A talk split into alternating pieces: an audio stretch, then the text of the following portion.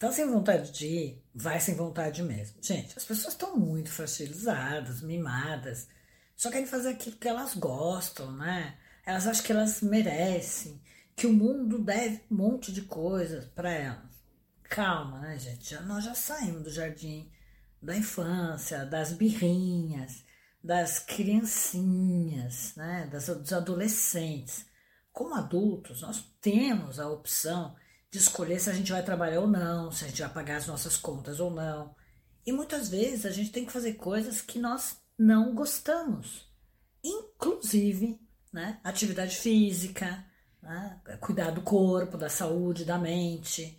E quando eu digo cuidar do, do corpo, não é só fazer atividade física, é cuidar da aparência, cortar o cabelo, escovar os dentes, tomar banho, né, estar bem, se comportar bem numa sociedade, respeitar as, as regras. Né? E se não gosta, muda, faz alguma coisa, para só de criticar. Eu escuto muita gente falando assim: ah, não tô com vontade de fazer isso.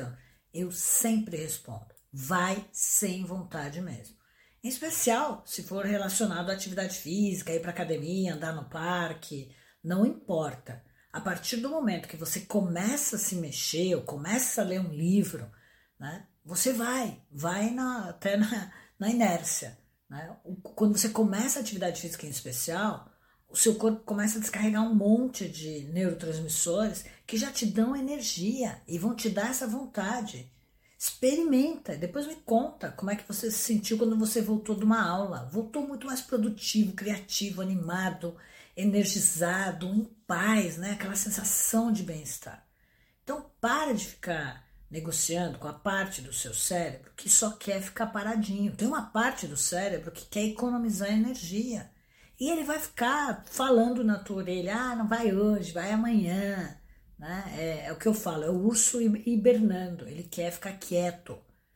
Mas não adianta, porque quanto mais você fica paradinho, né? quanto mais você é, deixa de fazer as coisas, mais o corpo vai acomodando e daqui a pouco você não consegue mais andar, não consegue mais raciocinar, perde a memória, não consegue mais trabalhar legal, sente dor no corpo todo.